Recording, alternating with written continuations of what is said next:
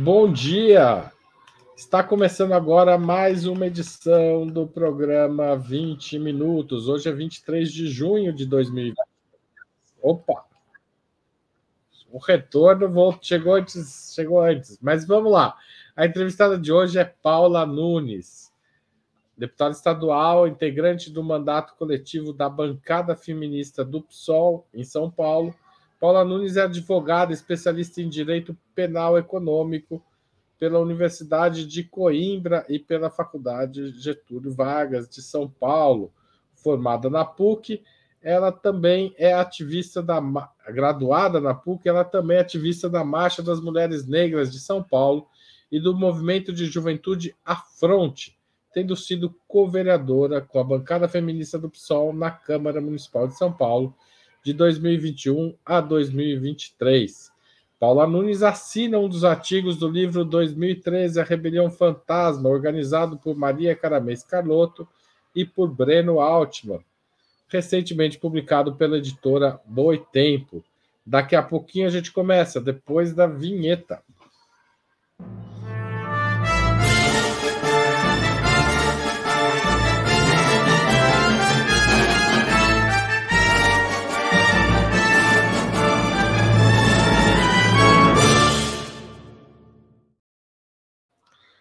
Bom dia, Paula. Vamos falar sobre junho de 20, 2023. É um prazer receber você aqui. Bom dia, Haroldo. O prazer é meu. Obrigado, Opera Mundi, mais uma vez pelo convite. Vai ser bem legal conversar com vocês sobre esse assunto. Volte sempre, Paula. Já adianta que antes da gente começar. É, Paula, é, o título do seu texto é Sobre junho de 2013 e o movimento negro brasileiro contemporâneo. É... 2013 foi sua primeira experiência na rua, grande experiência assim de militância?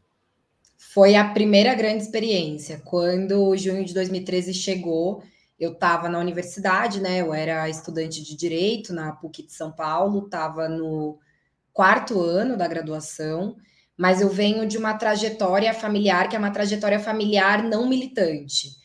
Então, eu cresci na Zona Leste de São Paulo, no bairro do Tatuapé, né, em Carrão e Tatuapé, é, e eu estudei, enfim, na escola, e depois só fui ter contato com os movimentos sociais pela primeira vez na universidade, já na graduação, na PUC de São Paulo.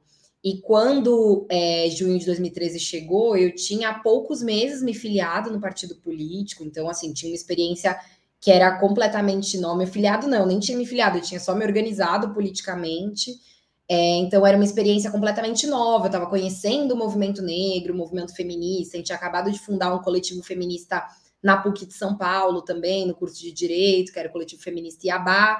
É, e estava conhecendo o movimento estudantil, então junho chegou com tudo isso junto. Assim, eu acho que é por isso também que foi tão marcante na minha vida, não só porque foi a última grande experiência política que nós vivemos nos últimos 30 anos, mas porque eu acho que a minha geração é uma geração que, assim como eu, muitos de nós vivemos essa grande mobilização, a grande primeira experiência, né? Já tinha ido a outros atos, mas eram todos atos menores, atos com representações das organizações, partidos políticos, dos movimentos. Não tem o impacto que junho teve. Então, acho que junho, é, para minha geração, teve um mar, foi um marco muito grande, para mim, pessoalmente, também foi por todos esses fatores. É, de fato, aqui quem acompanha o Sub-40 do Opera Mundo, você já passou por lá, é, houve toda hora, muita gente nasceu assim, de, teve entrou na vida política por conta do, de junho de 2013. Agora, o tema do seu artigo é a relação entre o movimento negro e junho de 2013, especificamente. Por que, que 2013 é tão importante para o movimento negro? Eu acho que a primeira coisa que eu é, tentei analisar, a primeira versão do artigo chamava Ensaio sobre junho de 2013 e o movimento negro, né? E aí o editor me pediu para tirar essa parte, ficou só esse, esse título que você leu. Mas a minha primeira tentativa foi uma tentativa, assim, de colocar no papel algo que eu vim acumulando ao longo desses 10 anos que é, em primeiro lugar, entender qual foi a participação do movimento negro organizado e das pessoas negras em junho de 2013. Então, eu falo a partir da minha experiência pessoal mesmo, mas não só da minha experiência pessoal, né? Um dos marcos, eu trago duas informações que eu acho que são importantes é, para para essa análise. A primeira é qual foi a composição social e racial das manifestações de junho de 2013. Então, entendendo que a maioria eram de jovens, é, de jovens é, com salário mínimo, renda familiar de salário mínimo de até cinco salários mínimos, né? Renda é, familiar, muitas pessoas negras. Então, a característica de junho, da composição de junho, e eu tenho falado muito por aí, importante a gente saber também para as análises posteriores que essas pesquisas do Datafolha para entender a composição de junho foram feitas já depois da massificação dos atos.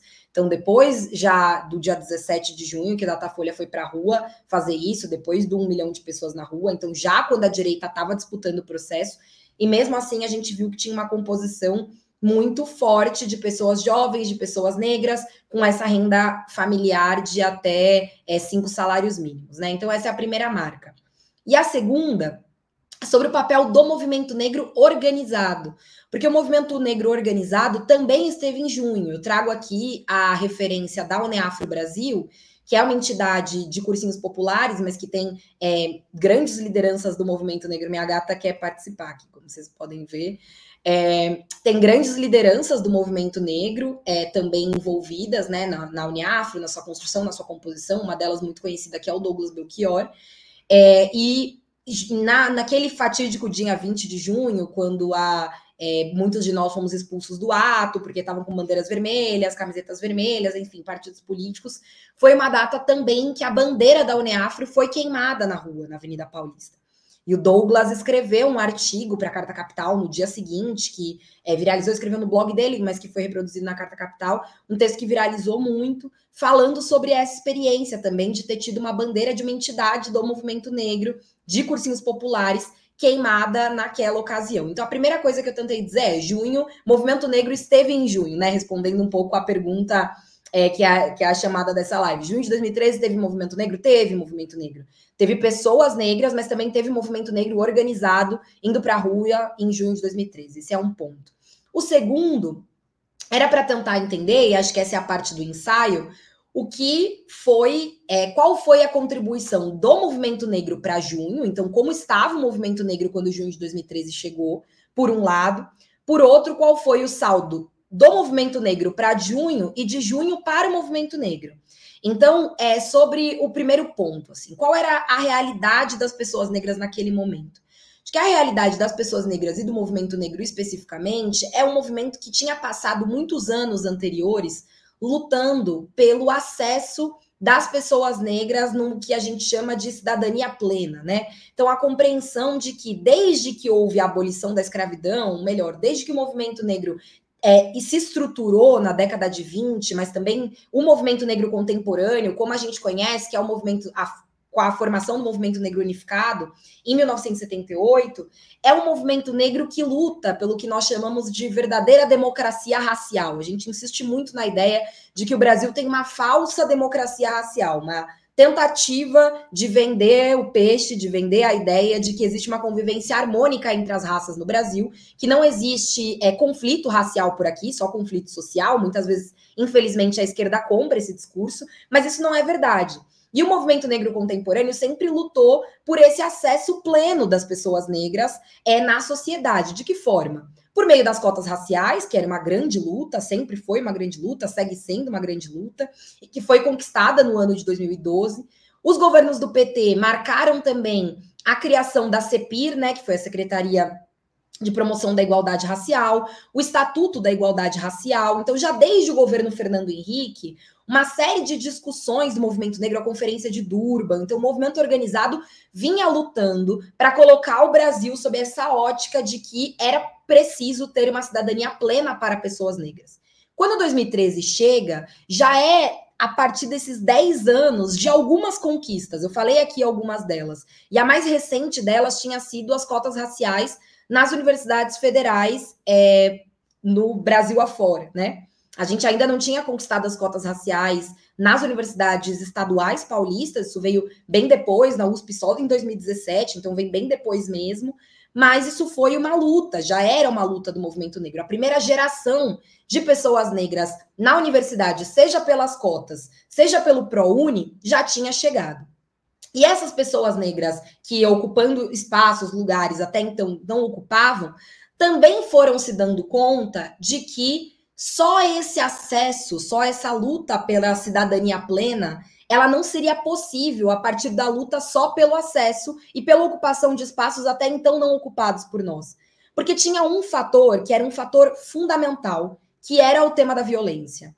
O ano de 2012, aqui no estado de São Paulo, ele foi muito marcado pelo aumento da violência nas periferias, da violência policial, especialmente nas periferias. Foi um ano marcado por muitas mortes. Tem estudos da Camila Nunes Dias, Fórum Brasileiro de Segurança Pública, que mostram isso. Então, foi um ano marcado por muitas mortes. E a gente chega já em 2013, antes de junho, com o movimento negro organizado, ocupando a Secretaria de Segurança Pública aqui no estado, é, falando, denunciando essas mortes, entregando um manifesto ao secretário, exigindo reunião com o secretário, tudo isso aconteceu antes de junho. O movimento negro já estava nessa pressão para dizer: ó, oh, tem esse assunto da violência, tem a violência, tem a violência. E quando junho chega, todo mundo viu uma faceta da violência policial, especialmente no dia 13, que foi o dia da grande repressão, na Avenida Paulista, que era uma violência muito conhecida nas periferias das cidades, dos grandes centros urbanos, e muito conhecida também aqui na cidade de São Paulo.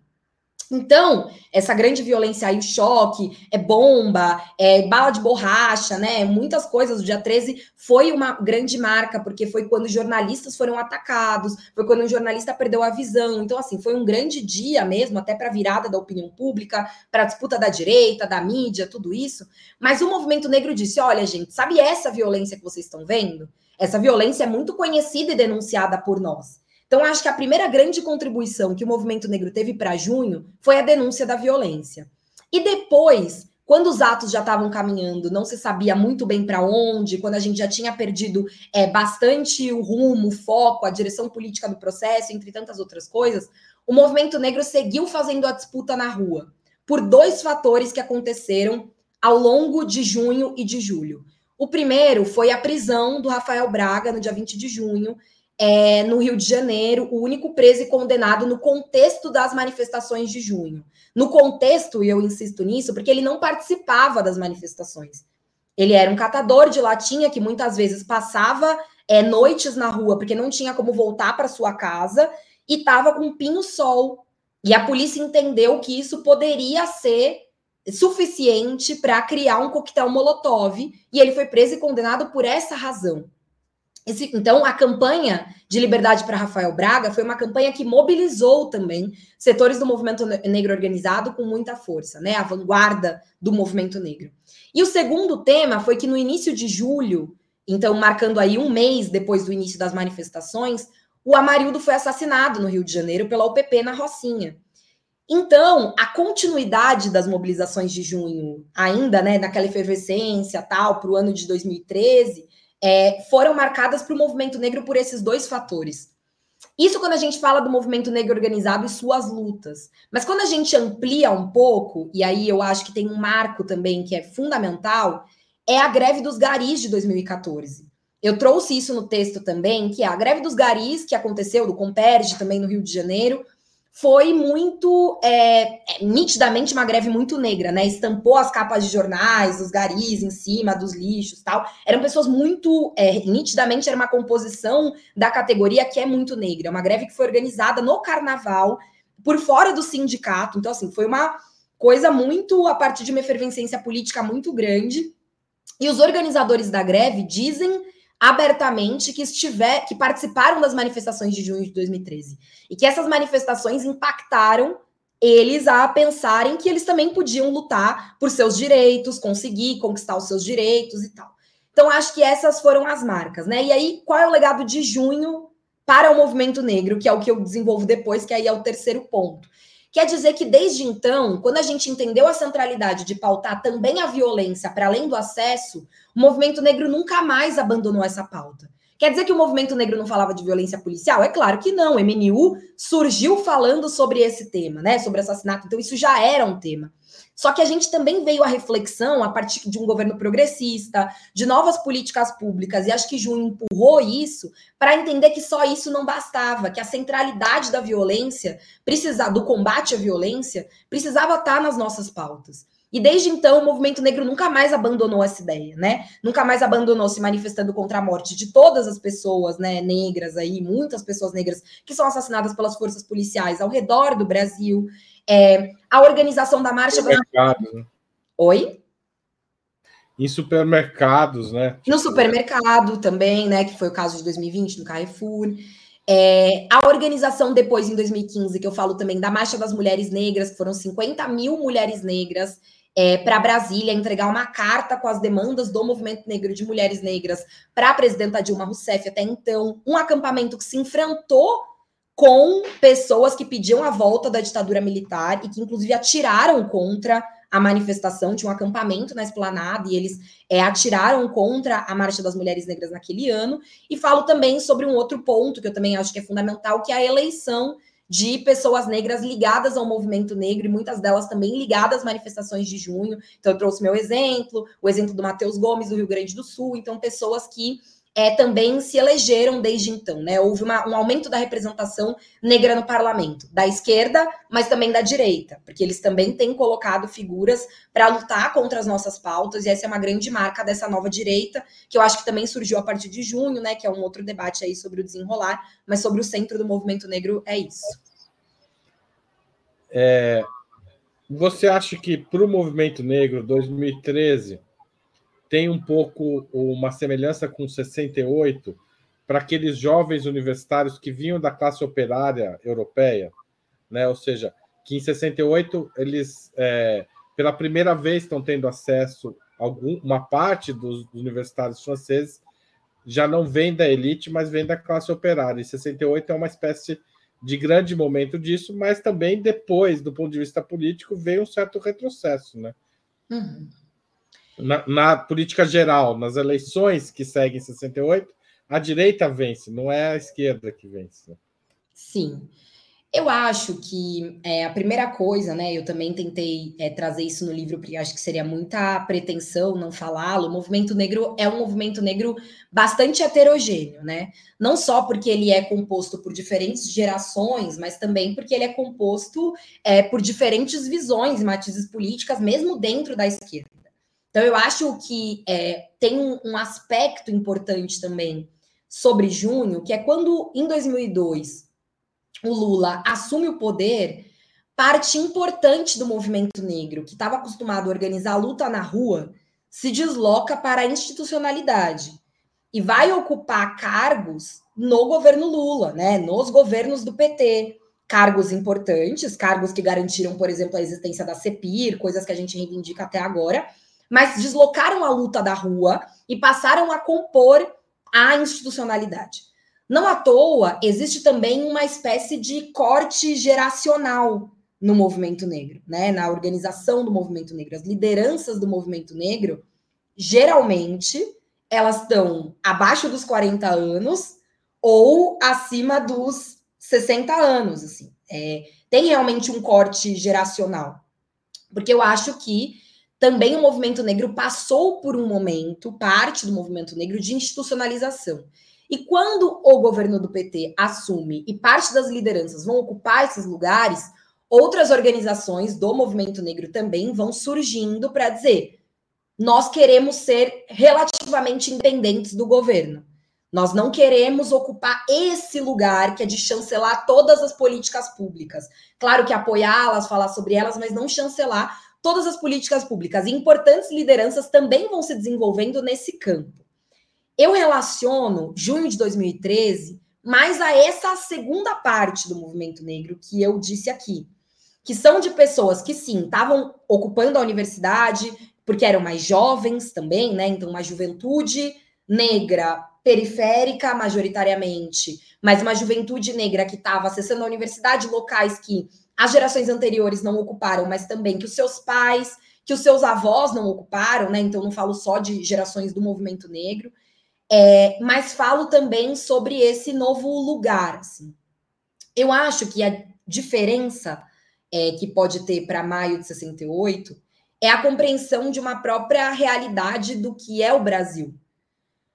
Porque o Brasil, ele é, é impossível a Constituição do Brasil, como nós conhecemos, sem entender como central o racismo. Então, sem entender o centro que tem é, o debate, a questão racial, como é chamada, mas o combate ao racismo e o centro que isso tem que ter no programa das organizações, também fez com que dali para frente, e acho que esse é um legado de junho para o movimento negro, ou o, o movimento, o fortalecimento do movimento negro, inclusive para dentro das suas organizações, que é não é à toa que mais parlamentares negros passaram a ser eleitos desde então. Isso não aconteceu do nada. Isso aconteceu porque o fortalecimento do movimento negro como movimento também pressiona para dentro das organizações políticas, para dentro dos partidos políticos de esquerda, a compreensão de que não dá para fazer política sem a gente. Então, nós que antes éramos muitos militantes de base, muitas pessoas que não sabiam direito como iam se localizar nesse aspecto da esquerda, uma fala que é muito comum, que é a fala da esquerda branca, entre tantas outras coisas, hoje em dia é muito difícil falar sobre isso.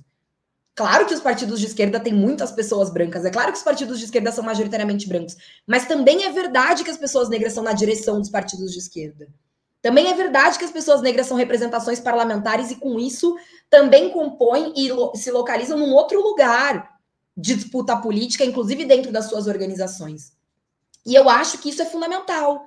E isso só pode ser feito porque existe um fortalecimento nos últimos anos do movimento negro, que é nacional, mas que também é internacional. A gente pode falar aí sobre George Floyd, a gente pode falar sobre Black Lives Matter e tantas outras coisas. Quando em 2020 vários parlamentares negros foram eleitos, foi o ano do assassinato do George Floyd. Foi quando a gente viu mobilizações antirracistas acontecerem em todo o mundo.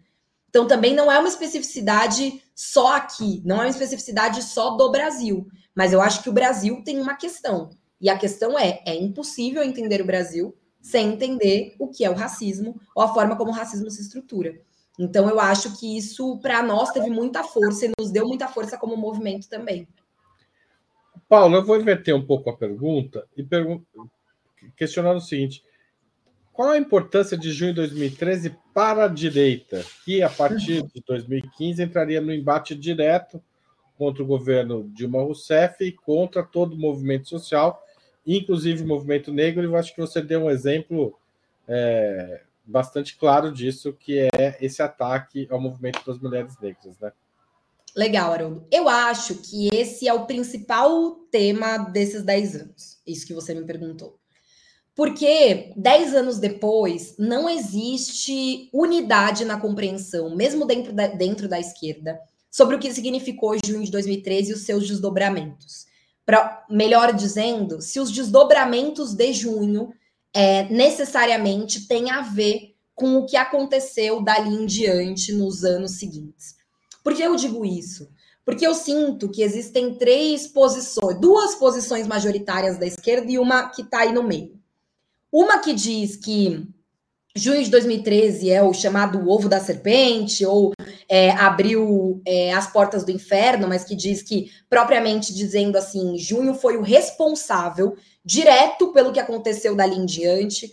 As manifestações é, gigantescas em 2015, o golpe contra a presidenta Dilma, a ascensão do bolsonarismo, a eleição do Bolsonaro. Então, as pessoas colocam é, junho como diretamente responsável por esse processo. Isso é uma ala da esquerda que diz. Tem uma segunda que diz: não tem nada a ver.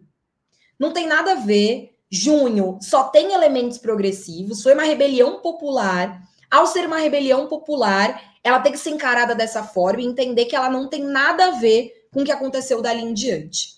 E tem um, uma terceira corrente, que é onde eu me filio, que está no meio do caminho, que diz o seguinte: olha, junho é uma rebelião popular de fato, foi uma rebelião popular, mas não se pode ignorar o fato de que ela foi fortemente disputada pela direita.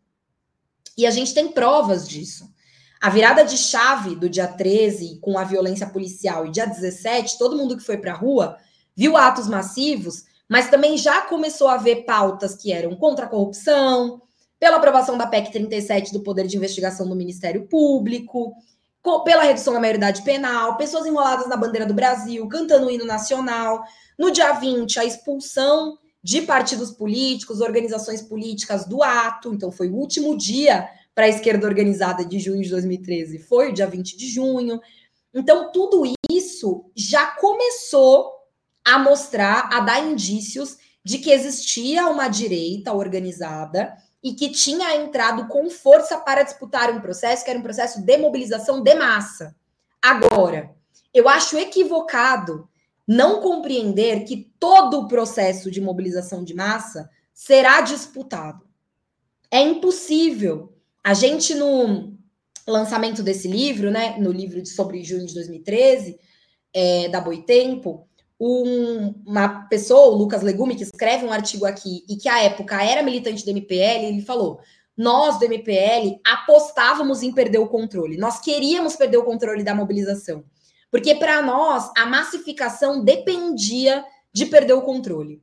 Eu tenho muitas reflexões sobre a horizontalidade, a luta horizontal, essa completa horizontalidade, ainda que eu ache também que a esquerda cometeu inúmeros equívocos, tá? As organizações, os partidos políticos que muitas vezes da esquerda radical se enfrentaram com as mobilizações, jogaram contra as manifestações, também denunciavam as manifestações, isso é um ponto. Se o governo federal cometeu muitos erros, o texto da Dilma nesse livro, para mim, é surpreendente, porque ele não expressa a opinião majoritária do PT, então, parte importante do PT defende que, sim, junho de 2013 abriu as portas do inferno. Eu já ouvi mais de uma vez lideranças políticas falarem sobre isso, então não é a expressão majoritária do PT mesmo, essa, esse texto da Dilma que está aqui no livro, né? Mas eu acho que é, qualquer mobilização popular, ela é uma mobilização popular que vai fortalecer diversos setores. E o que aconteceu dali em diante é que quem se fortaleceu mais, e isso tá nítido, a gente sofreu derrotas ao longo desse processo. Derrotas em 2016 com o golpe, derrotas com a eleição do governo Bolson do, com a eleição do Bolsonaro, é, muitas derrotas dali né, em diante. Então, acho que é, ficou demonstrado que, na verdade, a direita disputou fortemente e ganhou esse processo. Então, tem muita gente que me pergunta: junho é um mês que não acabou? Eu acho que junho acabou. Eu acho que junho é um processo político encerrado, justamente por entender os elementos progressivos que vinham dele. Porque eu acho que quem ganhou essa disputa foi a direita. Então, junho de 2013 foi importante para a direita? Sem dúvida foi. Significa que a gente tem que condenar junho de 2013 por isso? Não. Significa que a gente tem que olhar para junho de 2013 e achar que é um momento político que não deveria ter existido na história do nosso país? Também não. Significa que a gente tem que olhar para junho de 2013 e tirar a conclusão de que não são possíveis manifestações políticas em governos progressistas? Também discordo veementemente. Então, eu acho que sim. Esse é um processo político que se abriu, que houve muita disputa da direita, e eu acho que dali em diante, quem se fortaleceu muito mais do que as organizações de esquerda foram é, as organizações de direita. Mas eu acho também que junho tem um legado que deve ser preservado, que deve ser respeitado e que é esse todo o legado aqui que eu falei para você. Tá certo. Ô, Paula, o que, que faltou à esquerda em 2013 para impedir que essas pautas, que a pauta progressiva inicial, que é a do transporte uhum. público gratuito, redução da tarifa, é, uma vida é, mais Estado na vida, é, na educação, na saúde e no transporte, fosse colonizada pela direita. O que, que faltou à esquerda perceber naquela hora, na sua opinião? Eu acho que é, nós cometemos alguns erros. assim. Primeiro, é, ninguém entendeu junho, ninguém estava preparado para junho. Todas as organizações políticas de esquerda se organizavam para, quando um momento como junho chegasse, que nós pudéssemos ter o controle, dirigir o processo e etc, etc. Mas a marca da manifestação era uma marca que tornava isso de alguma forma impossível. Então eu acho que o primeiro erro que a esquerda cometeu foi olhar para o processo de junho, cada, cada organização de forma separada para dizer é o meu momento. É meu momento, vou para cima, vamos disputar e etc, etc. E aí tomou porrada. São Paulo tem uma experiência que é diferente de outros lugares que eu considero mais interessantes para análise política. São Paulo teve atos convocados do dia 6 ao dia 20 pela MPL, né? É, é do dia 6 ao dia 20, acho que pela MPL.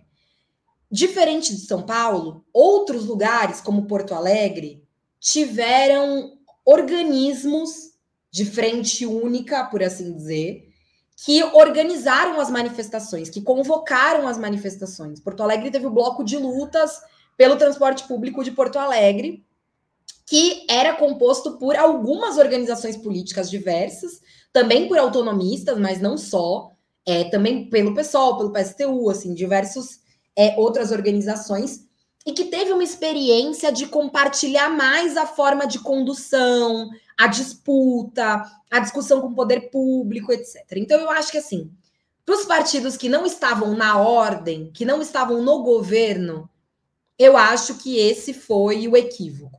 Foi o equívoco da organização, de cada um querer se organizar por si, uma falta muito grande de unidade, não tinha diálogo nenhum de frente, as frentes surgiram depois disso, né? A Frente Povo Sem Medo, a Frente Brasil Popular, experiências importantíssimas, mas quando a campanha fora Bolsonaro veio em 2020, as frentes já existiam, a coalizão negra por direitos também, então acho que isso é parte do que Junho nos ensinou, assim.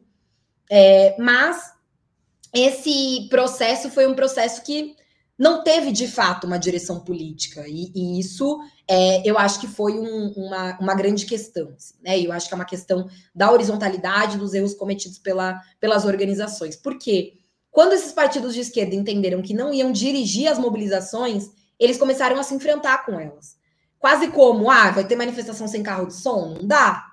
É um erro. Vai ter manifestação que não tem inscrição, ordem de fala? Tá errado. É manifestação que não pode ter bandeira? Tá errado.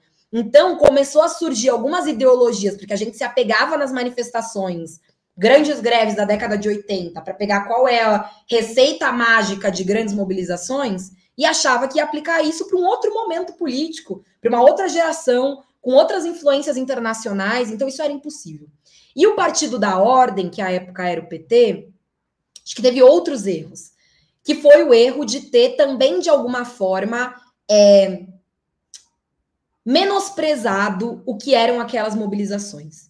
Então, eu acho que o Haddad ter dito várias vezes que não ia diminuir a passagem, o valor da passagem, depois o anúncio, que é um anúncio feito pelo Alckmin, sabe, num outro contexto também. Depois a Dilma indo em rede nacional, a proposta da reforma política, eu acho que tudo isso junto também foram erros seguidos é, do governo federal, que eu acho que de alguma forma, do partido que estava no governo federal, né, que era o PT, que eu acho que também lidou mal com as mobilizações, assim, encarou as mobilizações como uma mobilizações de enfrentamento ao governo, quando na verdade não eram isso, eram mobilizações por direitos sociais, que é normal, que é legítimo da população, né? É como, como se eles, de uma certa forma, vou usar uma expressão meio ruim, talvez, mas é o que me veio à cabeça agora. É como se eles vestissem a carapuça, né, uma certa culpa ali, e entendessem e, assum, e no final acabassem dessa forma colocando a manifestação contra o governo, né? Exato, eu acho que isso é um, foi um problema, assim, foi um erro. Por isso que eu não sei se eu desejo que junho de 2013 chegue, sabe, novos junhos virão, assim, da mesmo formato, do mesmo jeito. Acho que se um novo, uma nova mobilização popular com a magnitude de junho chegar, a gente vai ter que tomar muito cuidado para não cometer os mesmos erros que foram cometidos naquela época, né? E acho que é parte do processo de educação política. Assim. Claro, tem que aprender com os erros, né? Também. Ô, ô Paula, ainda sobre o movimento negro, 2013 uhum. representa conquistas concretas ou é, sobretudo, um momento de revelação de novos atores e novas pautas? Eu acho que 2013 é, representa conquistas concretas, né? Eu acho que a primeira conquista foi a própria redução da passagem, que é o motivo pelo qual é, junho de 2013 é, existiu, né? Então, eu acho que isso é, isso foi uma grande vitória. Quando é, a gente pensa, inclusive, do ponto de vista de formação de novas lideranças, isso é importante, porque tem um aspecto subjetivo interno, e eu tenho falado muito sobre isso, que é o que significou para mim ter ido para a rua muitos dias, ter vivido uma repressão muito intensa, e no dia 19 recebeu o comunicado de que a redução da tarifa baixou. Eu pensei, poxa, é possível. Então, para a formação de lideranças, o aspecto subjetivo ele importa muito, e acho que importou em 2013 também, em junho também, mas acho que tem conquistas concretas que são, em primeiro lugar, a redução da passagem em 200 cidades ao redor do país. Essa é a primeira conquista concreta e a razão de existir de junho. E a segunda, que é que logo depois também, no final de junho, foi é, promulgada, anunciada pela Dilma, aquela lei que reajustava o investimento na saúde e na educação. Eu digo isso porque quando é, chegou o dia 19 houve o anúncio da redução da passagem, eu acho, e aí eu falo do menosprezo, que os governos de todas as esferas acharam que as manifestações parariam por aí. Mas a gente já tinha indícios de que elas não parariam por aí. Porto Alegre, por exemplo, que foi uma inspiração, tinha reduzido a passagem em maio. Em junho, tinha tido manifestações massivas também, junto com a gente aí ao redor do, do Brasil. É, então, não era realmente só sobre os 20 centavos. Aí a questão é: não era sobre os 20 centavos apenas, mas era contra o governo? Eu acho que não. Eu acho que não era sobre os 20 centavos, mas era por direitos sociais. Aquela ideia do saúde, educação e transporte padrão FIFA, que era uma coisa que se falava muito em alusão aos é, investimentos na Copa do Mundo, era um grande debate.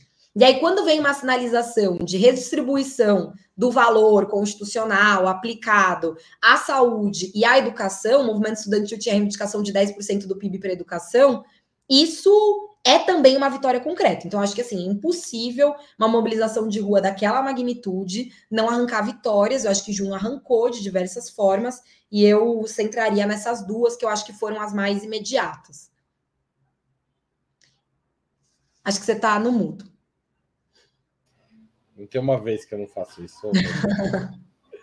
a Dilma tem uma leitura de que a reação do governo, de certa forma, reorganizou a base e permitiu a, a reeleição dela. Isso está escrito no prefácio.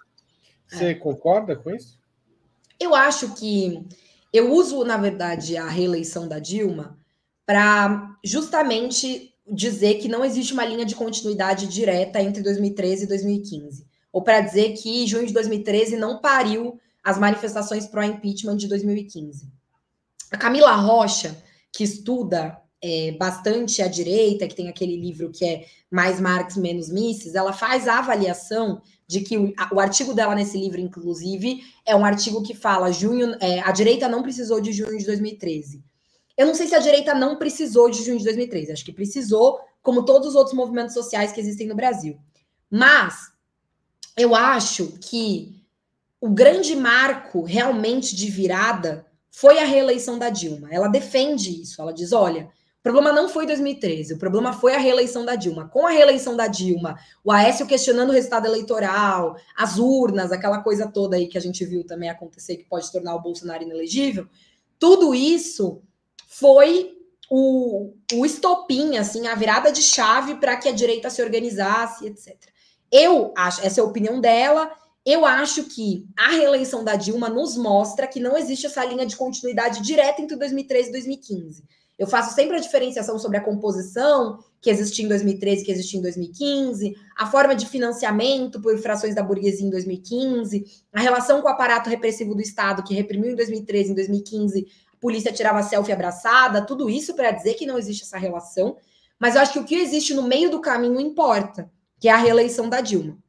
Então, é, isso que eu falo também para não estabelecer essa linha de continuidade. Então, nesse aspecto, assim, eu achei realmente impressionante o texto da Dilma, especialmente quando ela fala sobre é, a relação, é, o quanto a gente não pode deixar para a direita essa forma de compreensão é, antissistêmica, né? Que eles pegaram para eles a ideia antissistêmica e a gente é, parece que perdeu isso de alguma forma, então eles que radicalizaram na política, mas eu acho isso, eu acho que esse meio do caminho, que é a reeleição da Dilma, tem um impacto importante para a direita, especialmente né, o comportamento do Aécio, e também acho que isso é a demonstração de que não existe essa linha de continuidade direta entre junho de 2013 e março, abril de 2015.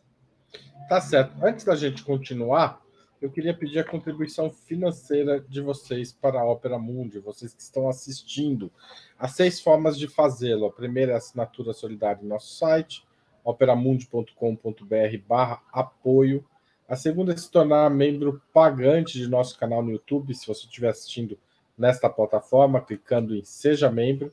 A terceira é fazer um super chat durante essa transmissão ou mandar um super sticker, a quarta. E a quinta é através da ferramenta Valeu Demais, quando você estiver assistindo a um programa de Ópera Mundi gravado, tá certo? Tá assistindo uma entrevista que foi feita ontem, anteontem, três anos atrás, pode fazer o Valeu Demais. E finalmente você pode sempre mandar um Pix a qualquer hora do dia e da noite. Nem precisa estar assistindo Opera Mundi. Grave a chave apoia.operamundi.com.br no seu aplicativo bancário e toda vez que você puder sobrar um pouquinho lá da sua conta, manda para gente que a gente faz bom uso. O jornalismo de Ópera Mundi é comprometido com a verdade e este compromisso com a verdade depende do apoio dos leitores e espectadores para se manter e se desenvolver. A gente precisa ampliar o jornalismo progressivo, progressista, porque a direita tem bastante dinheiro para atuar por aí. Escolha uma dessas formas de contribuição e se engaje na batalha democrática de fortalecer a mídia independente. Paula, você avalia que. Como você avalia as teses de que 2013 foi um episódio da guerra híbrida no Brasil? Eu acho que não tem nada que sustente essa informação. É, realmente, assim, eu acho que é inclusive muito danoso e falei isso no começo e repito agora, que a gente avalie que é, qualquer manifestação em governo progressista, qualquer tipo de mobilização, seja ela de massa ou não, governo progressista, é um tipo de mobilização que é, é danosa, que é arquitetada pela direita, que é financiada internacionalmente. Acho que isso é um equívoco. Acho que, inclusive, a gente tem experiências de governos que convocam a mobilização popular para protegê-los. Governos progressistas, é o caso do Petro, está fazendo agora, é um tipo de governo que tem chamado as pessoas para ir às ruas para defender o seu governo. Então, eu não consigo é, entender que qualquer coisa de junho tenha esse significado. Não consigo entender, repito, pela composição, não consigo entender pelas pautas. Então, mesmo quando é, a gente já na, na, massificação, quando o IBOP foi fazer essa, essa pesquisa né, quantitativa é, na, na manifestação, foi identificado que, mesmo depois da redução, as pessoas ainda estavam na rua por transporte. As principais pautas eram transporte, educação e saúde, que são direitos sociais. E assim, a gente tem que entender também que muitas vezes, e acho que essa política, o governo do PT melhorou a vida das pessoas, especialmente sob o ponto de vista do consumo. O governo do PT criou empregos, mas também criou muitos empregos sem direitos para as pessoas. Então também é, existia essa sensação de que a vida tinha melhorado em alguns aspectos, mas que os direitos sociais ainda não estavam a contento, não estavam o que poderiam ser. O Rui hum. Braga apontava, e enfim, conheço o Rui há muitos anos, inclusive na uhum. época, 2013, é, discuti bastante isso com ele, mas ele falava muito da questão do crescimento do. Embora o salário mínimo estivesse aumentando, chegou um momento no, no governo, nos governos Dilma, em que 95%, 96% dos empregos criados eram de um salário mínimo, ou seja, Isso. era uma entrada no mercado formal de trabalho, mas numa condição muito precária, né? Uhum. Exato, essa é a grande tese do Rui, né? Ele, inclusive, fala que de 2013 chega nesse contexto, assim. Então, a compreensão também da luta por direitos surgindo nesse contexto. E eu acho que é importante entender isso. É importante entender isso porque a gente consegue, a partir disso, também fazer esse vínculo, assim, né, com a compreensão sobre.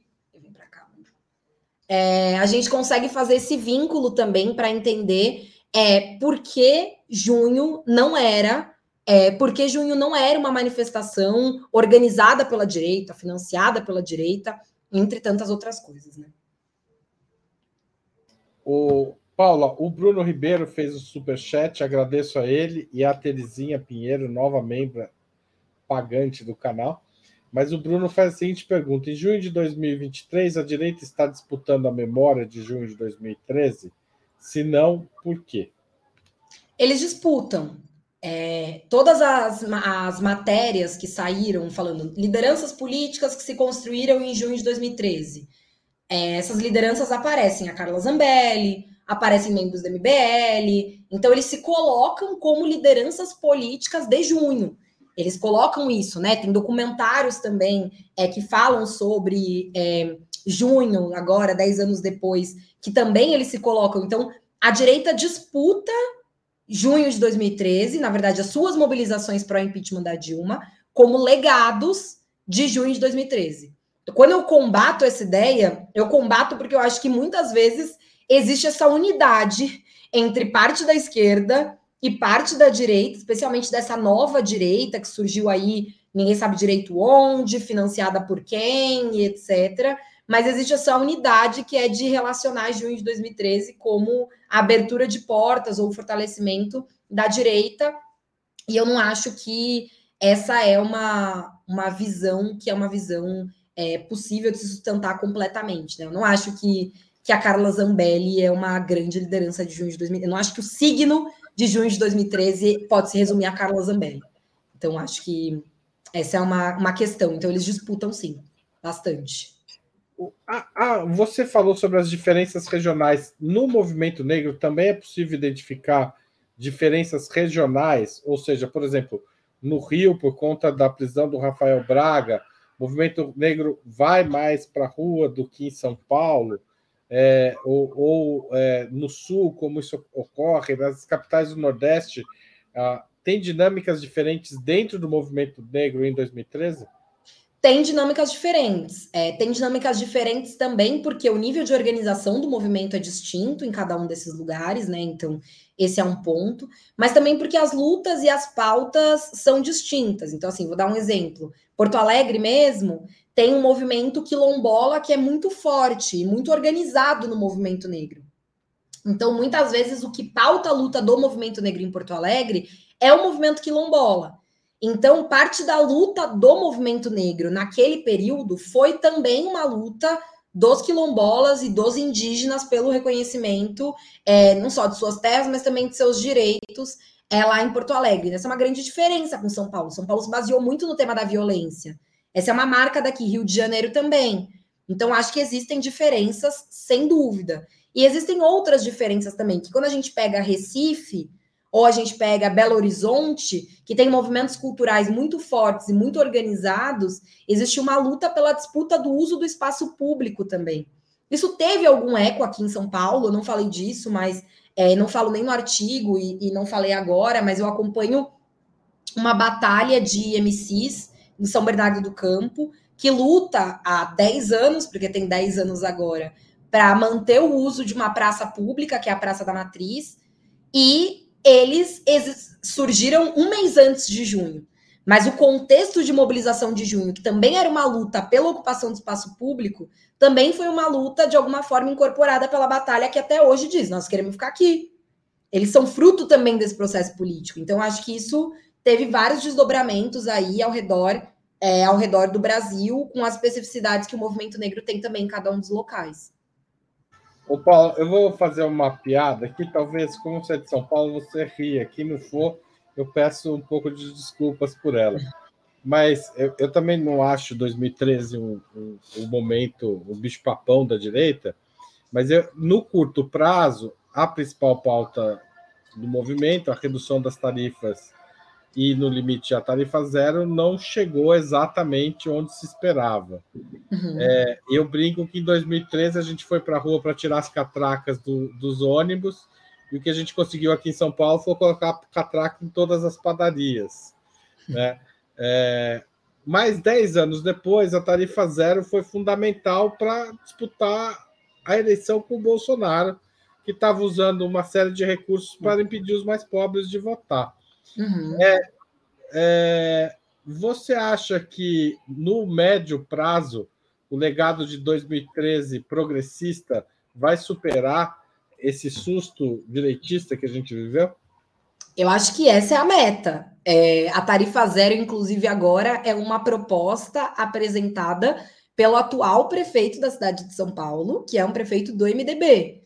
E que tem dito que pode implementar a tarifa zero na cidade de São Paulo, ao modo dele, né? E acho que também junho não nos permitiu discutir o que era o passe livre, o que era a tarifa zero, subsídios para empresas de transportes. A gente não avançou programaticamente nesse debate. Acho que essa é uma outra discussão. Ontem também é numa mesa que eu fazia com o Breno lá na Lesp, a gente organizou um seminário sobre junho. A Andréa Galvão dizia: Bom, a gente, as pessoas pediam melhor saúde, educação, transporte, mas ninguém debatia se isso era com investimento público ou, que era com, ou se era com privatização. A gente não avançou nisso em junho, a gente não chegou nesse aspecto.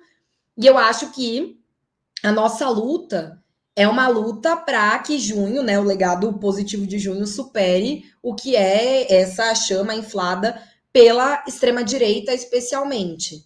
Digo isso também fazendo uma caracterização de que, para quem viveu junho, eu achei que a gente podia viver amplíssimos processos de mobilização popular que nos fizessem avançar cada vez mais na conquista de direitos. Era muito bom aquele sentimento. Eu sinto falta daquele sentimento, porque a verdade é que dali em diante o que a gente fez é lutar muito contra retrocessos, retiradas de direitos sociais, conquistas históricas da classe trabalhadora. Infelizmente, o avanço da extrema-direita trouxe isso para a gente.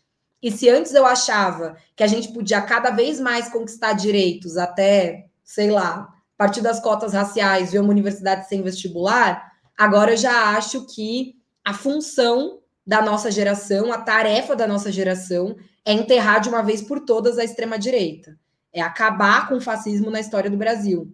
E eu acho que a gente está mais próximo, mais próximo não, porque próximo a gente não está de nada, mas acho que a gente é, talvez tenha mais esse foco como tarefa do que necessariamente ver uma grande rebelião popular que transforme é, o poder econômico do Brasil.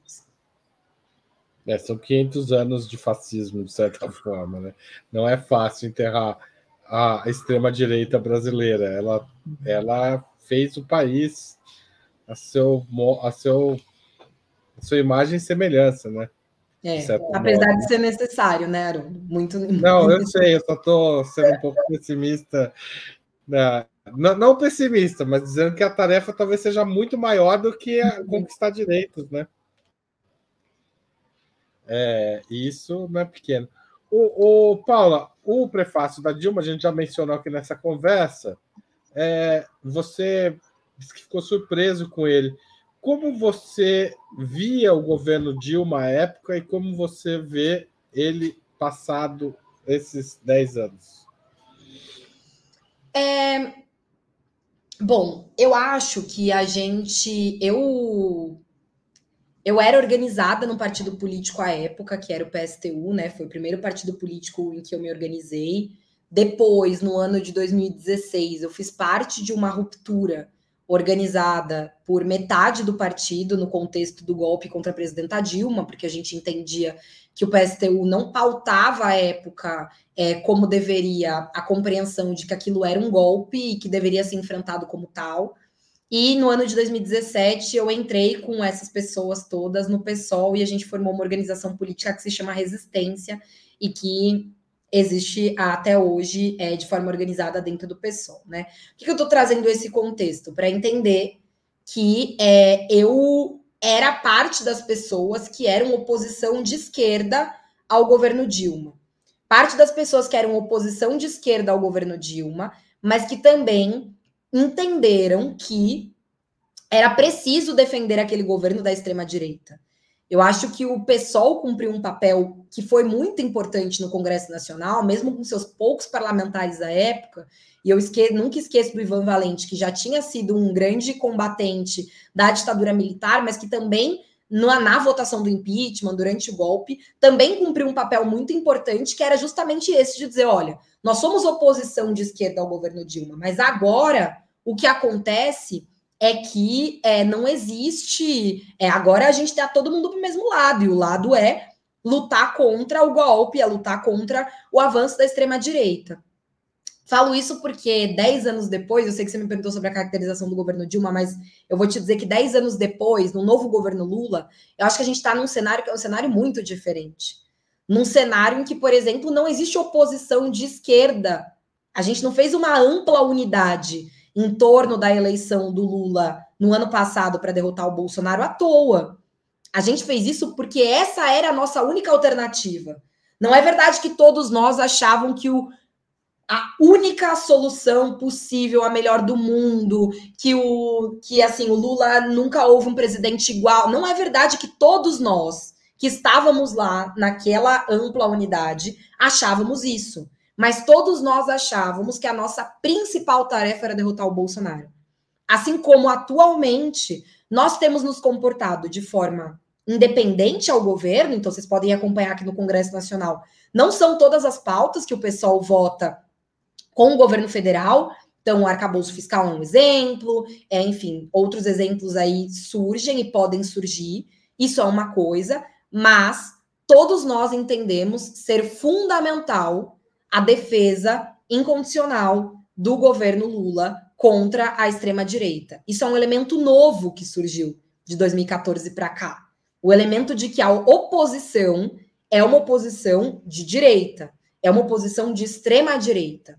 A oposição que existe ao governo Lula atualmente, ao governo do PT atualmente. Isso é bem diferente da construção de 2014. O PSOL tinha surgido há poucos anos, era um partido político que tinha surgido a partir de um racha do PT.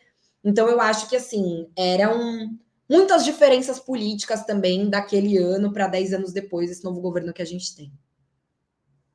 Tá Paulo, a gente está chegando ao fim dessa hora de conversa e a gente sempre pergunta aos entrevistados que filme ou livro gostaria de sugerir para quem está assistindo. Então chegou a sua vez de falar disso. Qual das coisas vocês querem que eu sugira? Pode Não, ser começa pelo, pelo, pelo, pelo livro, depois tá. pelo filme, a gente quer os dois. E se tá. tiver série, a gente quer também. Então, seguindo na, na linha aí de junho, eu quero sugerir o livro do Roberto Andrés, que é um livro é, Não Foi por Centavos.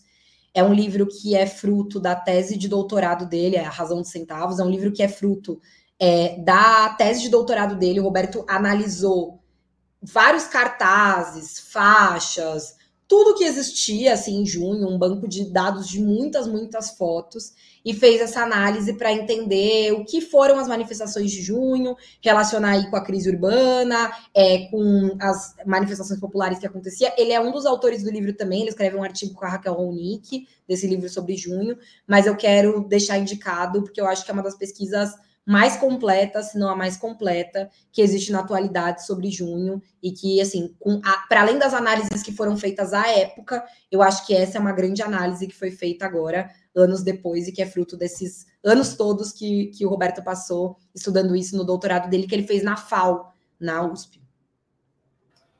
É bem bacana, né? Eu vi algumas, algumas resenhas da resenhas, entrevistas, enfim.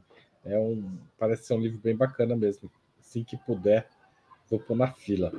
É, filme. É, então, filme, eu quero, eu quero indicar um filme que ainda não, não tem nada a ver com junho, mas é um filme que está em pré-estreia, um documentário, na verdade, que está tendo algumas pré-estreias por aí, então quem for de São Paulo, outros lugares, é, pode ver, que é um documentário mudando de assunto, indo para o movimento negro, sobre a Chic Show.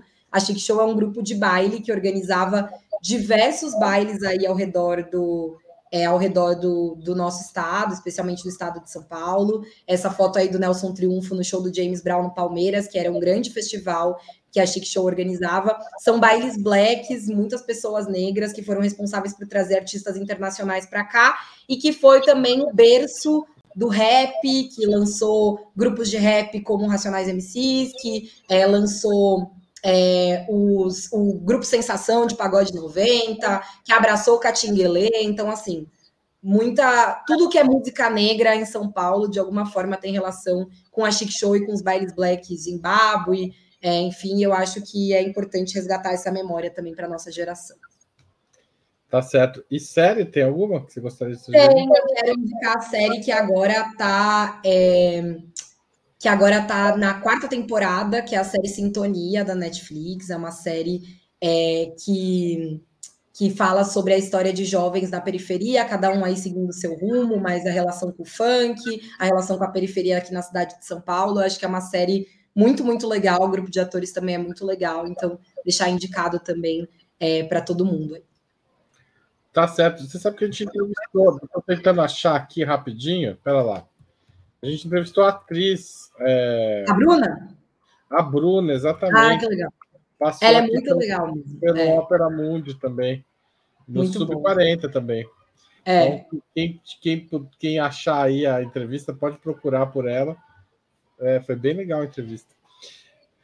Paula, muito obrigado. Foi uma excelente conversa. Acho que 2013 renderia até mais, mas enfim, a gente fez uma série também. Então, quem quiser diferentes, ver diferentes visões de 2013, procura aí no, nos canais de Opera Mundi. Acho que tem boas entrevistas, boas conversas, bons textos também. 2013 a gente cobriu, né? De certa forma, a gente tratou disso já na época. Para a gente foi uma surpresa. Eu estava nas ruas, vivi parte do que você contou, né? Claro que de forma diferente. Eu sou Sim. uma geração, sou um pouco mais velho que você, então as experiências são diferentes, mas eu acho que de, de fato o seu, o seu texto é bem importante no livro e espero, recomendo quem, quem quiser, 2013, A Rebelião Fantasma Acho que a gente já pôs na tela, mas quem não tiver sabe do que a gente está falando, tá certo? É, muito obrigado.